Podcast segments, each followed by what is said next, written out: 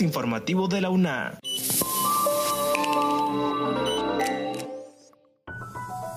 Bienvenidos a este espacio de divulgación de la Universidad Nacional Autónoma de Honduras. Les saluda Jessy Arita. Infórmate en esta edición de las novedades sobre la labor y proyectos de la Facultad de Ciencias Espaciales para el 2021. Autoridades de la Maestría en Demografía y Desarrollo presentaron el volumen 16 de la revista Población y Desarrollo, Argonautas y Caminantes. Como primer punto, Esdras Díaz informa sobre el programa Pausa para la Salud. Escuchemos. teniendo como principal objetivo el autocuidado físico-mental en la comunidad universitaria y sociedad en general, el programa Pausa para la Salud continúa desarrollando sus actividades deportivas, esta vez de forma virtual. El programa es coordinado desde el año 2018 por la máster en Actividad Física, Entrenamiento y Gestión Deportiva, Giselle Méndez, quien ha venido impartiendo sus conocimientos en la cultura física y deportiva a más de 100 participantes, actualmente a 82 personas en línea, lo cual ha sido un reto por la situación sanitaria que atraviesa el país en este momento. En mi perspectiva y desde mi iniciativa, eh, reforma eh, la misión y la visión en el sentido de no solo apoyar a, personal y estudiantes de la Universidad Nacional Autónoma, sino de volverse un espacio educativo en donde la gente o la comunidad hondureña o la ciudad hondureña pueda aprender ante ello, han tenido que adaptarse y usar herramientas que permitan la verificación de realización de rutinas deportivas en los participantes, en los que han incluido el uso de relojes inteligentes y podómetros que cada quien ha elegido. Al final del día envían la imagen de la actividad que hicieron, la duración, intensidad, calorías que gastaron. De esa forma los organizadores verifican que los involucrados hacen la actividad física y ejercicios al menos cuatro o cinco días a la semana. La coordinación de este sistema es mediante un grupo de WhatsApp, también a través de la red social de Facebook, Pausa para la Salud, en donde se comparten consejos y rutinas deportivas que estimulan la práctica de lograr una mejor condición de vida física y mental. Para formar parte de este grupo, contactarse vía correo electrónico a gisel.mendez.una.edu.hn. Gracias a Estras Díaz por la información. A continuación, Noel Herrera con los detalles sobre la presentación del volumen 16 de la revista Población y Desarrollo, Argonautas y Caminantes.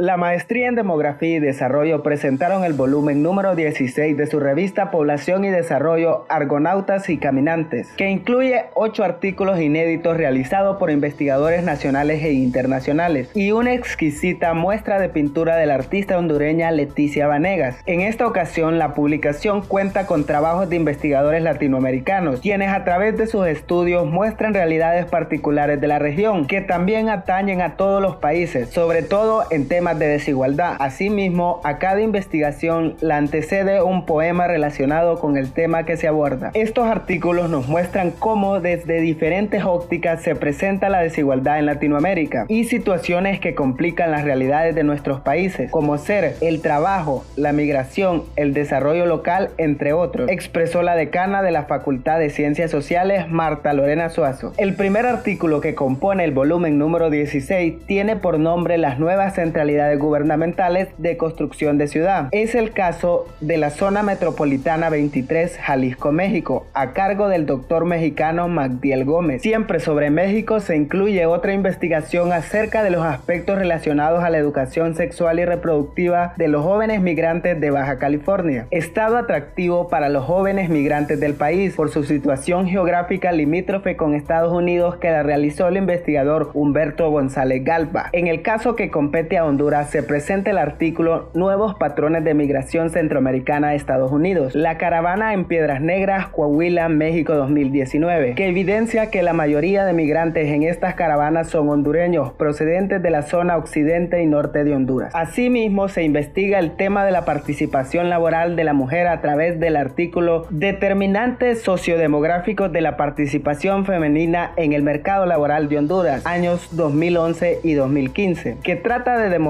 la hipótesis de que los factores que inciden en esta participación son hijos menores de 7 años, estado civil, área de residencia, nivel educativo, edad y jefatura de hogar. Finalmente se presenta la investigación Condiciones de vida de pobladores de la colonia El Rodeo, sector número 2, municipio de El Paraíso, Honduras, mediante la cual se describen las condiciones de vida en las que se encuentran los habitantes de esta colonia y señala que el factor principal que desencadena condiciones alarmantes en la comunidad es la obtención de un ingreso económico mensual que oscila entre 500 y 1500 lempiras. La maestría en demografía y desarrollo lanzó el primer volumen de esta revista en el 2003 y sus 16 publicaciones se encuentran disponibles en la página de la maestría en demografía y desarrollo, en la pestaña de publicaciones en formato para descargar. Cabe mencionar que en 2020 la revista Población y Desarrollo, Argonautas y Caminantes, ingresó al catálogo 2.0 del Sistema Regional de Información en Línea para revistas científicas de América Latina, el Caribe, España y Portugal. Como siguiente punto, Esdras Díaz informa sobre el escenario 2021 de la Facultad de Ciencias Espaciales.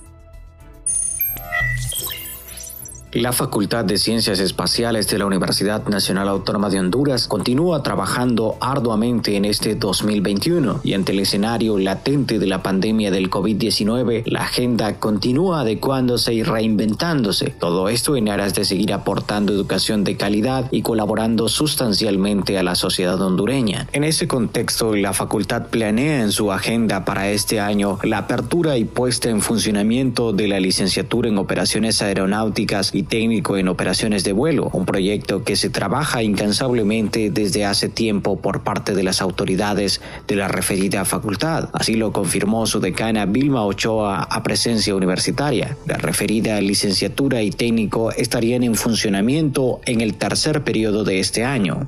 El año pasado ya terminaron todo lo que era el tema de aprobación, que era el tema del Consejo de Educación Superior. De hecho, Ahorita, la próxima semana, el Consejo de Educación Superior tiene la sesión donde ya eh, es la ratificación de, del dictamen que ellos dieron. Entonces, poner en funcionamiento esta, esta tarea. Además, informó que están trabajando en el apartado de vinculación con el impulso de varios diplomados, entre ellos el diplomado en gestión de sistemas aeroportuarios, todo esto adaptado a la virtualidad por las circunstancias sanitarias que el país atraviesa en este momento.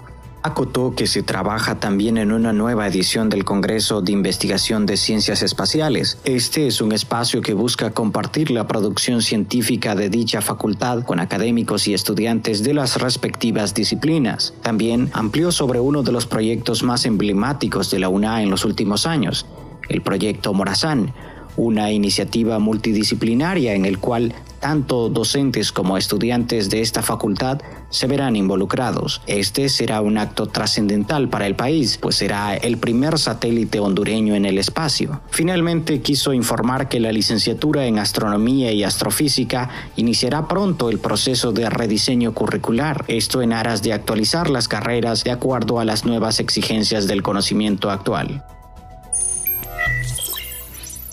Resaltamos la labor de la Facultad de Ciencias Espaciales, quienes trabajan en el desarrollo de un software para el monitoreo del satélite Morazán en tiempo real. Como siguiente nota, Kaylin Espinosa con los detalles sobre el nuevo técnico universitario en meteorología que se desarrollará en el campus de Ciudad Universitaria. Apostándole a los nuevos campos del conocimiento, la Universidad Nacional Autónoma de Honduras ofertará el técnico universitario en meteorología, el cual busca formar técnicos emprendedores con conocimientos y habilidades en las ciencias meteorológicas trascendiendo en sus competencias y valores para contribuir al desarrollo sostenible del país. La meteorología es la ciencia y rama de la física de la Tierra que estudia los cambios atmosféricos que se producen a cada momento, utilizando parámetros como la temperatura del aire, la humedad, la presión atmosférica, el viento o las precipitaciones. En el país existe la necesidad de profesionales capacitados en esta área. En este sentido surgió este programa académico. La duración de la carrera es de dos años y un trimestre y cuenta con siete periodos académicos de 15 semanas. posee 105 unidades valorativas y 25 asignaturas más la práctica profesional. La modalidad de estudio es presencial. El grado académico es de tecnólogo y se desarrollará en Ciudad Universitaria. A continuación, Josué Mejía, coordinador de la Unidad de Meteorología del Instituto Hondureño de Ciencias de la Tierra, nos brinda más detalles. Tiene una fortaleza muy grande en la parte físico-matemática y esto pues se diseñó de esta manera pues precisamente para poder eh, sacar a lo mejor de lo mejor, como decimos nosotros y debido a esa, precisamente esa necesidad ¿no? de, que, de que no tenemos profesionales a nivel superior, entonces empiezan a hacer eh, la idea de que debemos de empezar a prepararnos, eh, preparar jóvenes, ¿no? Eh, relevo generacional. Con relación a los cupos, cuenta con 30 para estudiantes de primer ingreso y 10 para personas que quieren llevar cambios de carrera, llevar una carrera simultánea o egresados universitarios que decidan incursionar en la materia.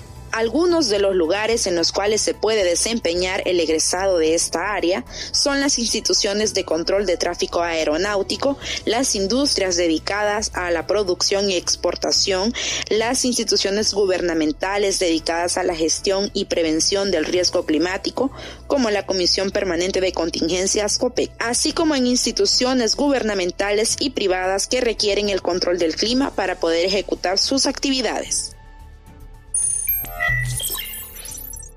Gracias a Kaylin Espinosa por la información. Como último punto, Noel Herrera amplía sobre el proyecto Índice de Capacidad de Respuesta Municipal que beneficiará al menos 50 municipios a nivel nacional. La presentación del proyecto se llevó a cabo en modalidad bimodal con autoridades presentes en el edificio Alma Mater de la UNA. La Universidad Nacional Autónoma de Honduras, a través del Instituto de Ciencias de la Tierra, en alianza con la Mesa Nacional de Incidencias para la Gestión de Riesgos y el apoyo de la Fundación Bill y Melinda Gates, presentaron a la sociedad hondureña el proyecto Índice de Capacidad de Respuesta Municipal. Con esta iniciativa se aplicará en al menos 50 municipios de Honduras una encuesta con la que se calculará el nivel de capacidad de respuesta ante amenazas naturales y biológicas, con la intención de recabar información validada y actualizada que pueda servir para la toma de decisiones. Según Lidia Torres, coordinadora del proyecto, con la información obtenida se actualizarán los mapas de índices de respuesta, que datan desde el 2012, y se complementarán con mapas y documentos públicos y guía metodológica, agregando indicadores relacionados con la actual pandemia de la COVID-19. Con esta herramienta averiguaremos sobre la combinación de la amenaza natural y biológica, además del estado de vulnerabilidad de esos municipios. Con los resultados que se arrojen este año, tendremos la capacidad de hacer una comparación para ver lo que ha ocurrido, detalló la funcionaria e investigadora de la Alma Mater. Rodrigo Escobar, representante de la Mesa Nacional de Incidencia para la Gestión de Riesgo, consideró que este proyecto es de suma importancia porque brindará la posibilidad de salvar vidas y apoyar la ciudadanía y fomentar el conocimiento científico y local. Por su parte, Pilar Pacheco, representante de la Fundación Bill y Melinda Gates, indicó que vemos en este proyecto una real oportunidad de contribuir al fortalecimiento del sistema de gestión de riesgos en Honduras y la región. Del mismo modo, el decano de la Facultad de Ciencias, Nabil Caguas, informó que se planifica que el proyecto dure 18 meses, con el cual anhelan elevar la capacidad de resiliencia en nuestra población. Además de la Mesa Nacional de Incidencia para la Gestión de Riesgo, el proyecto proyecto tiene como socios estratégicos a la Concertación Regional para la Gestión de Riesgo y la Universidad Centroamericana José Simón Cañas de El Salvador y la Pontífica Universidad Católica Madre y Maestra de República Dominicana. Una vez finalizado el estudio en Honduras, el mismo replicará esta metodología en dos municipios del Salvador y República Dominicana, dejando capacidades fortalecidas de gestión de riesgo en la comunidad universitaria, organizaciones de gobierno y de sociedad sociedad civil de los tres países para que a futuro pueda gestionar la aplicación de la técnica logrando un mayor alcance territorial. Estas han sido las noticias. Les agradecemos a ustedes por haber estado en sintonía de este podcast. Encuéntranos en las plataformas de Anchor y Spotify. Se despide Jessy Arita. Hasta la próxima.